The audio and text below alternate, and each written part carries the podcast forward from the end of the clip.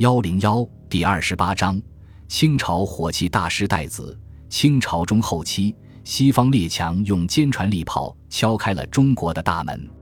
面对先进的西洋火枪火炮，昔日横扫天下的大清八旗勇士们竟然不堪一击。从鸦片战争开始，是接二连三的败仗，惨不忍睹的战斗过程，丧权辱国的卖国条约，无不让国人深恨。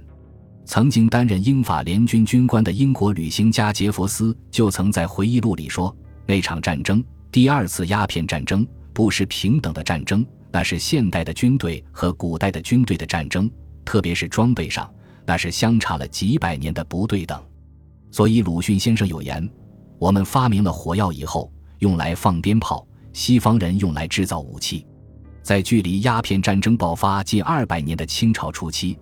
中国也曾出现了一位杰出的武器制造专家，他精巧的发明、杰出的成就，远远的领先于当时的世界水平。